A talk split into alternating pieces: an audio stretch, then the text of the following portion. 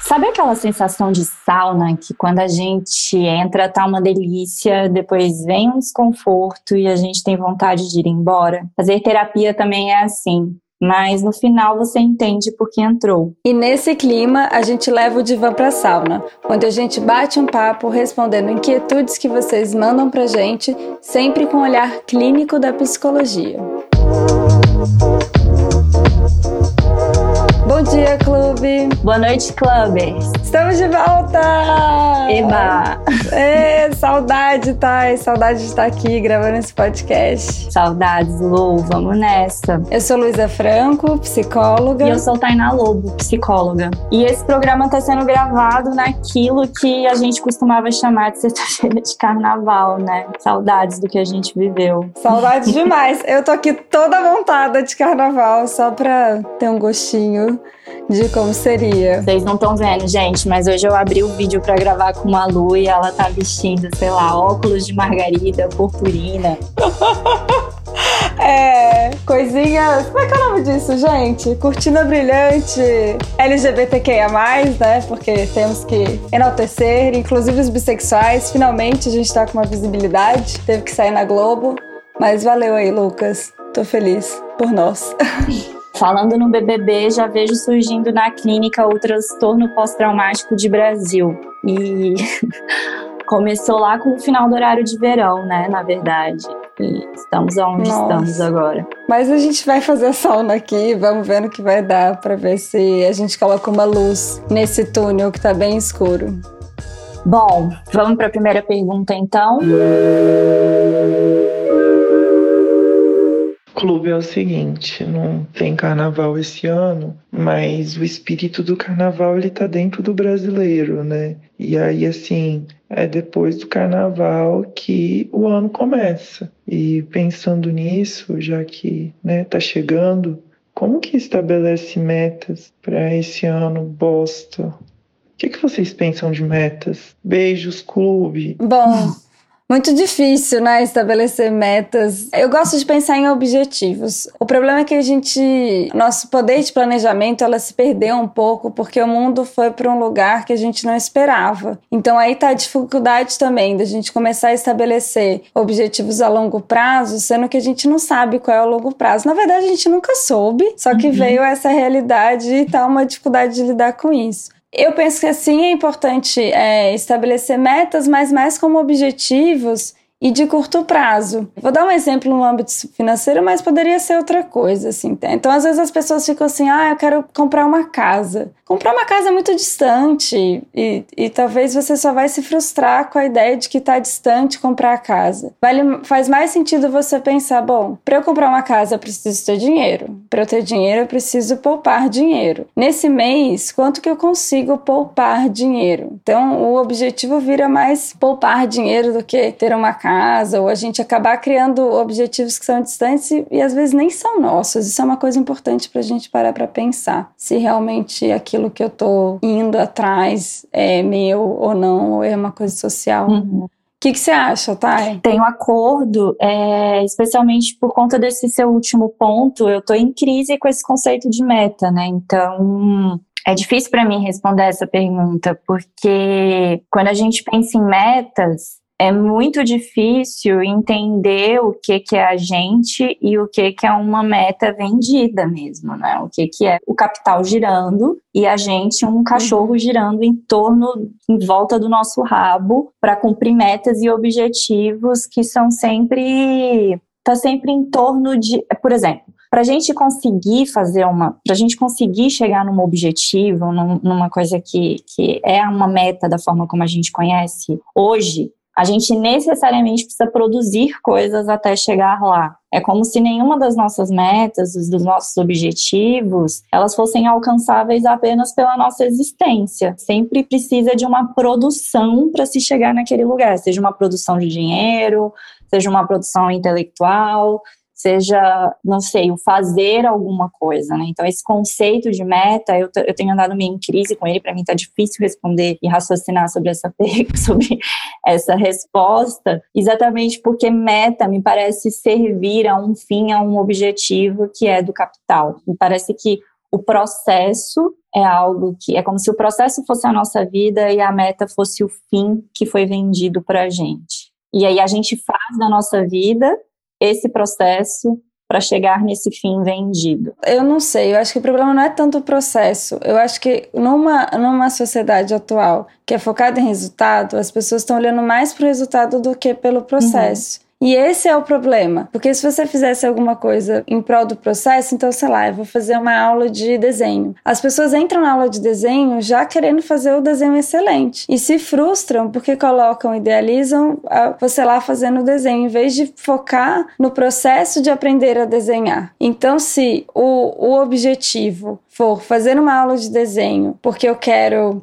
entender melhor as formas, saber como eu desenho, é, entender as cores, você está ligada no processo ou como que aquele processo bate nas suas emoções, eu acho positivo. O problema é quando eu faço aula de desenho querendo ser o desenhista que está na exposição do Museu X, entende? Entendo. Acho que são pontos diferentes, né? Você está falando sobre o, o estar presente no processo e entendo. Acho que é importante também. Esse meu desconforto com a palavra metas, estou entendendo que tem um tanto a ver também com a diferença entre metas e valores. Então, a diferenciação importante da gente falar aqui, né? Uma sociedade, como você falou, direcionada a, a, resultados, o resultado ele é dado, né? Ele é vendido por uma sociedade. E é muito difícil a gente diferenciar o que são os nossos valores e o que é um valor ou uma meta uhum. da sociedade. Então, talvez seja esse um ponto importante, né? Quais são os seus valores? Quais são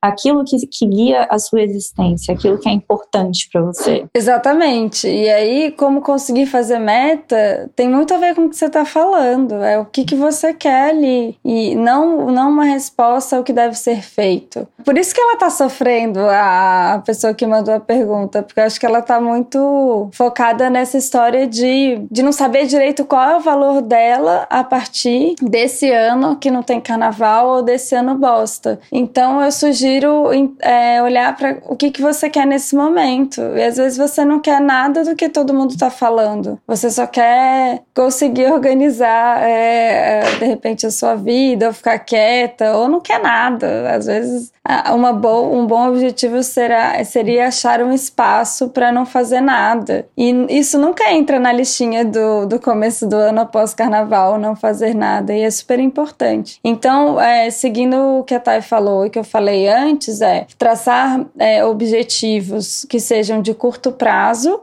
e que tenham a ver com seus valores. Bom, então fiz uma pesquisa é, sobre a etimologia da palavra meta e conta dessa inquietude mesmo, né, de, de onde que veio, por que, que a gente adotou esse conceito. Não encontrei muitas respostas, mas encontrei que a meta, ela vem do latim e ela significa marco, baliza, objeto de forma cônica que definia o local onde os cavalos podiam fazer a volta nas competições. Ai, tadinhos. É, só que é, meio que o que a gente ainda vive, né? É como se fosse definido por é, os donos dos cavalos, aonde que é que eles precisam parar Você dá a volta. e fazer a volta, né? Então, a gente se apropria e a gente reproduz esse conceito ainda como animais que estão numa competição, né? Dizendo aonde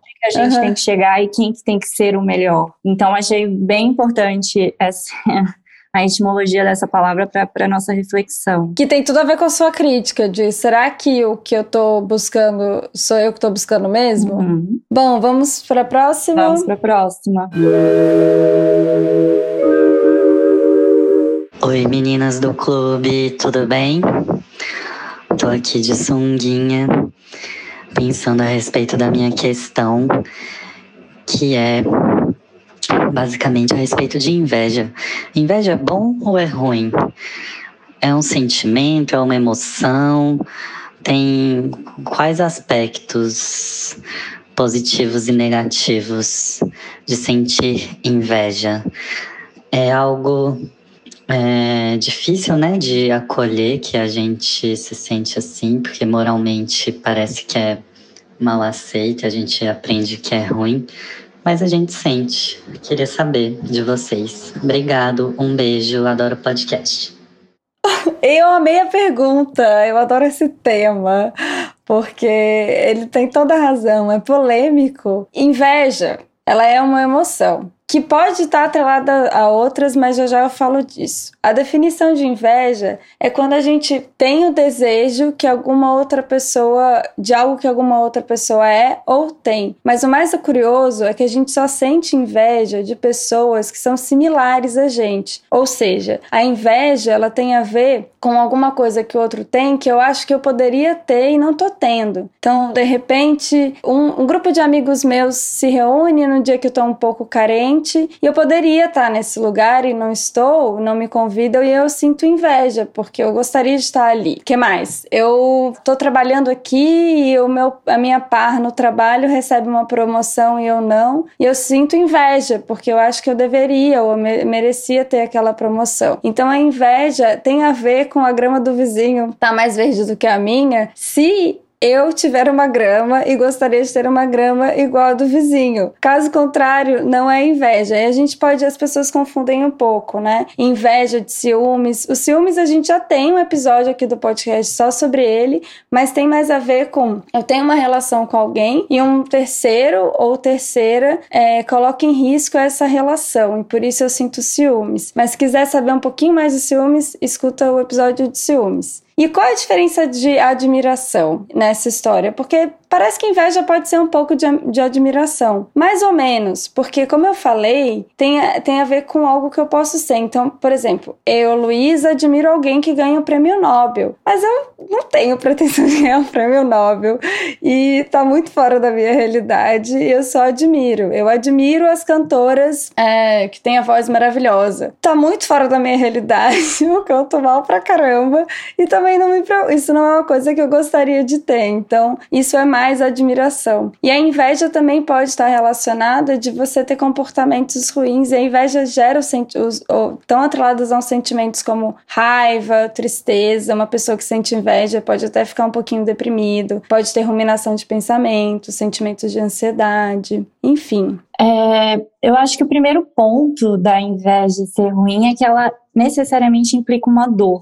E é aí que ela se uhum. diferencia da admiração, né? Essa admiração que você tem pela cantora, quando você sente é um sentimento que não inclui uma dor. E a inveja necessariamente tem um sentimento de, nossa, é ruim, né? A gente experiencia ele enquanto uma experiência desagradável. Agora, é, um aspecto que tá nesse, nesse sentir a inveja como algo ruim é a comparação que a gente faz. Porque a gente é, compara uma pessoa que tem aquilo que a gente gostaria de ter com a gente, e aí é, nessa comparação, de alguma forma, ou a gente se inferioriza, ou a gente acha injusto por a gente não ter aquilo que o outro tem, ou a gente pensa como que ele conseguiu e eu não consegui, né? E essa comparação uhum. que acaba sendo muito negativa. E quando a gente é, se compara com o externo do outro, a gente compara o externo do outro com o nosso interno. Então é uma, é uma, uma comparação injusta, né? E, e uhum. porque a gente também é isso, né? A gente não tem inveja só do que o outro tem, que tem um sentido material, né? Seja, seja uma pessoa ou um relacionamento, ou um carro, ou alguma coisa assim. A gente tem inveja também de jeitos de ser. Então eu queria ser de mais, personalidade. De personalidade. Eu queria ser mais uhum. como aquela pessoa. Eu queria ser, queria ter a autoestima daquela pessoa. Quantas vezes, né?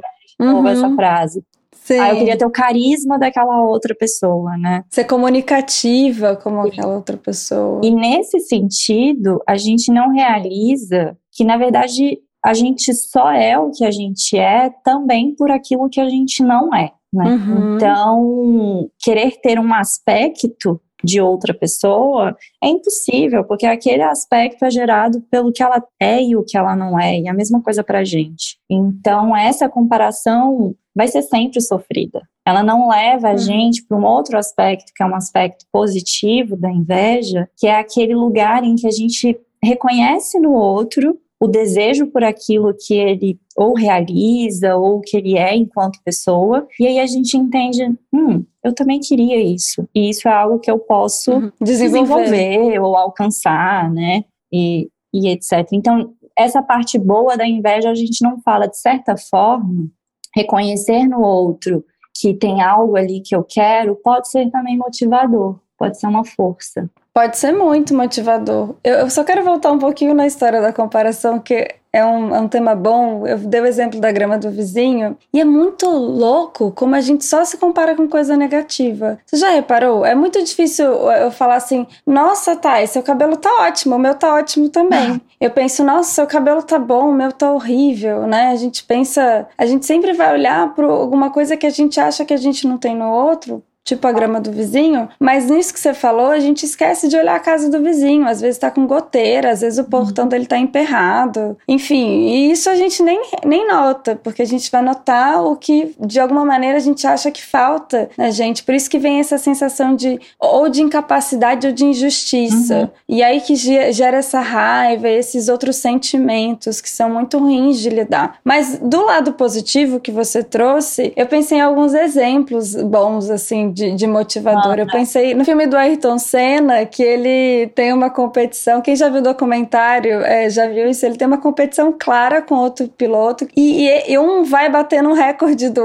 outro e eles ficam competindo é, não mais um com o outro, sabe? De ai, fulano bateu o teu recorde, agora eu tenho que ir atrás e vou bater também. E, e vira uma coisa que vai alimentando eles serem de alguma forma pilotos melhores. Eu também lembrei daquele livro da Helena Ferrante, que todo mundo leu, a Amiga Genial, também tem uma relação de inveja clara ali em relação à intelectualidade, à inteligência. E aí uma vai. É, a, a, personagem que narra né, o livro, ela acaba se desenvolvendo muito intelectualmente porque ela admira o intelecto da amiga e ela quer chegar nesse lugar. Então, de uma certa forma, foi bom. E ela continua admirando a amiga, mas entende? Aí é o lado positivo. Mas que mesmo assim, na leitura do livro, você fica fica, gente, mas que relação esquisita, né? Aí você fica, ai meu Deus, né? De tanto que a inveja dá, esse, dá essa agonia. Mas ouvintes, sejam honestos, parem para pensar em amigos de vocês, em coisas que você acha que causou essa inveja, mas que você conseguiu pensar, nossa, eu vou tentar me desenvolver em relação àquilo, ou então até separar, não é uma inveja, porque você sabe que é só uma admiração. Então fica aqui um belo exercício, assim, né? De no dia a dia tentar separar separar a inveja da, da admiração. E quando a gente fala de emoções, não existe essa de bom ou ruim, né? Por mais que a gente tenha uma experiência agradável ou desagradável, sentir emoções é sempre sentir emoções, é natural, não é bom nem ruim. E então vamos para a terceira? Vamos para a terceira. Então, como sair de apps de pegação, além de desinstalar que é o óbvio. Eu fico querendo sair porque esses aplicativos eles apresentam uma relação muito superficial no sentido de ser apenas uma fast foda. Então, acaba se tornando um ciclo vicioso de sair com várias pessoas e não construir uma coisa estável. E um dos motivos de eu querer sair é isso, de não suportar mais essa superficialidade, né? E também de suprir algumas carências, né? Dentre elas a solidão. Principalmente aqui no interior, né? Por ser LGBT e não ter muito espaço de convivência de pessoas que são LGBTs.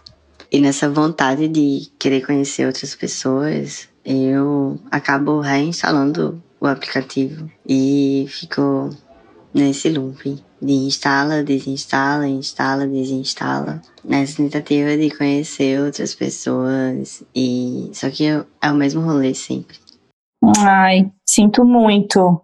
É, hum. Mas começando a responder pelo final, é, quando você fala, né, dessa realidade de cidades que são menores, onde é muito mais difícil, né, você se encontrar seja em classes identitárias, seja com nichos culturais com que você se identifica. Pensando por esse lado, os aplicativos e as redes sociais, elas são muito boas, né, para permitir esses encontros com pessoas que, que você se identifica. É, então, também acho que a gente pode pensar é, nas redes sociais, apesar de toda essa discussão de, da, da nocividade né, das redes sociais, como que elas também permitiram vários encontros, especialmente encontros que são marginalizados na sociedade. É, e aí tem essa outra questão que é a questão que a gente levanta da superficialidade dos encontros virtuais. E eu fico pensando muito, Lu, acho que a gente pode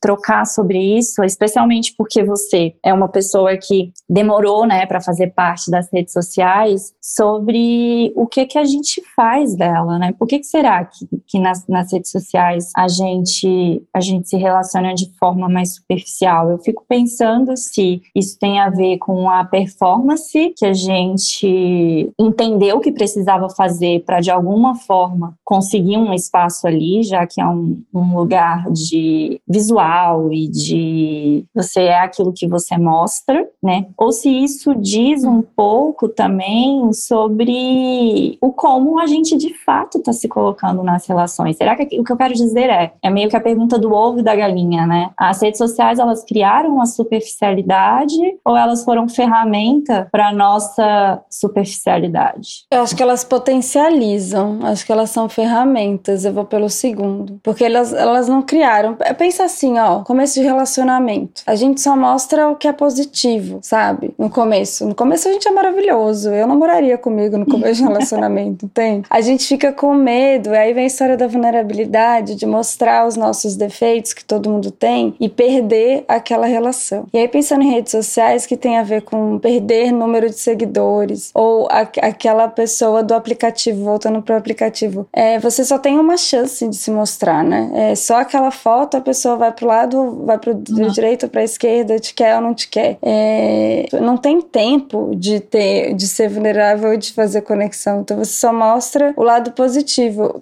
Você fica ali como você se mostra como você teoricamente é uma vitrine sua. E aí tem a ver com a questão da, da vulnerabilidade que eu tava falando. É como se você só mostra a vitrine, que nem é uma vitrine real, é só uma, uma idealização sua. Você perguntou assim, ah, eu que tô há pouco tempo, eu acho chato pra caramba. É, quando é só, quando eu vejo pessoas que são que é só vitrine, eu mesma posto pouquíssimas coisas, porque eu, eu, eu nunca sei o que eu quero mostrar de mim. Essa é a verdade. Eu nunca sei se, sei lá, eu fico pensando, ah, por que alguém vai querer ver essa foto minha? Entende? Pra quê? Entendeu? Mas eu acho que é exatamente esse o ponto. É a gente achar que existe uma cisão entre o eu real e o eu virtual. A partir do momento que a gente vive numa era de tecnologia, o quanto o nosso eu é também o nosso eu virtual. E aí a gente pensa que tem que performar uma cisão e mostrar aquilo que, por exemplo, no app de pegação eu vou mostrar aquilo que eu acho que é interessante para as pessoas é, quererem ficar comigo. É, Sexualmente, sei, sei lá, lá no LinkedIn tem até um meme, né? No é, LinkedIn, eu no Instagram. É, verdade, verdade. É como se a gente fosse recortes, né? Esse meme é assim, eu sou. Aqui estão os meus recortes. E numa relação afetiva, não tem recorte, né? É, a relação afetiva é o lugar da vulnerabilidade. Como ele está trazendo a questão, ele está procurando a relação afetiva, a vulnerabilidade. E no app não tem espaço para vulnerabilidade. Eu acho até possível, tá? A gente conhece um monte de gente que começa a estabelecer relacionamento afetivo e eu acho que sim é uma ferramenta atual, não tem nada de problemático nisso. O problema é como você se coloca no aplicativo ou como você busca o aplicativo. Uma vez uma amiga minha estava viajando fora, para fora do país, e ela estava querendo achar um, alguém, um date naquela noite, no dia seguinte ela já ia viajar. E aí ela estava conversando com, com um rapaz o dia inteiro, tal, super legal. Aí na hora de marcar, ele queria marcar pro dia seguinte. Aí ela falou assim: ai, não vai dar, porque eu já não vou estar mais aqui. Aí ele falou, poxa, por que você não falou? Porque eu, eu nem, nem vou no encontro, porque eu não quero encontrar alguém que não vai estar aqui no dia seguinte. Eu quero encontrar alguém que tem a possibilidade de eu encontrar de novo e eu poder talvez me relacionar com essa pessoa. E eu achei incrível, uhum. porque a pessoa foi super assertiva de como ela estava usando aquele aplicativo. Ela não queria uma, um date de uma noite só, ela queria ter a possibilidade de, de conhecer alguém. Uhum. E conhecer alguém demanda tempo, demanda encontros e tudo isso. Então, eu acho que a possibilidade de você. É... Ele começou a pergunta, por isso que eu tô com uma interrogação na cabeça, porque ele começou a pergunta querendo não estar mais uhum. ali. Mas, ao mesmo tempo, ali seria o lugar que ele pode exercer o social dele, principalmente nesse, nesse momento que a gente tá vivendo uhum. da pandemia. Então, infelizmente, o que eu falo para você, ouvinte, é que talvez você você deveria flexibilizar a ideia de sair dali, mas repensar como você se coloca ali. Na verdade, se colocar de uma forma dessa que eu dei o exemplo agora, ela é bem mais trabalhosa e eu acho que você vai é, receber mais portas na cara. Mas a porta que abrir, de repente valeu a pena o esforço do tempo que você ficou ali é, naquele lugar. E tem outro ponto também que eu acho muito importante a gente lembrar aqui, neuropsicologia ativa, que as pessoas quando lidam com o aplicativo, elas elas não têm, a, a, cognitivamente, elas não conseguem ler que elas estão lidando de fato com uma pessoa, elas estão lidando com o celular. E aí fica mais fácil, e é pior, na verdade, esse descarte, porque elas estão hum, descartando mais o celular do que uma figura em si, do que uma pessoa ao vivo, entende? Porque você vai numa balada fisicamente, ninguém fica assim, sai daqui, sim, não, sim, não. Quando é uma pessoa que vai te, te abordar na, numa balada, de repente você até dá mais atenção e quem sabe você até se abre para se para dar um beijo e tal. No celular não tem tempo disso acontecer. Então lembrar disso, às vezes não é tão pessoal assim, não é tão sobre você. E não é mesmo, por dois fatores. Um que a gente já tá falando que que você tá mostrando ali é, sei lá, um nono de você e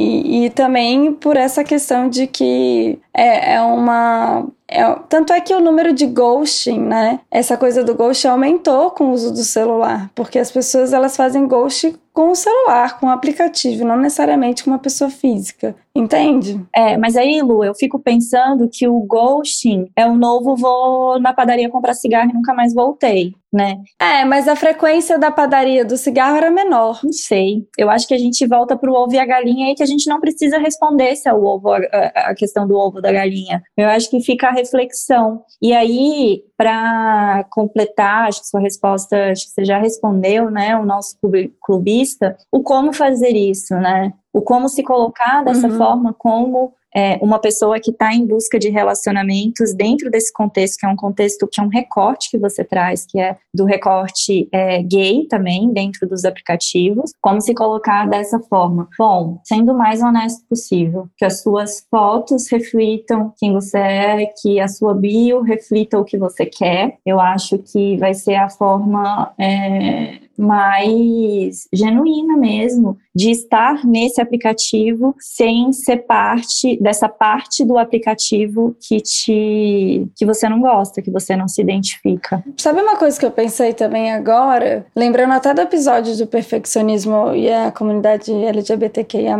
é como que você usa o aplicativo? Você tá mais aberto, mais disposto também? Ou você também tá num, num fast... Como é que ele falou fast que eu amei? Foda. no fast foda. A sua atitude também é de fast foda? Também a gente tem que se questionar antes de criticar, né? Como faz. Porque não, não julgando que você esteja, mas faz essa reflexão. Como que você também lida com o outro perfil que tá no aplicativo? Uhum, é isso.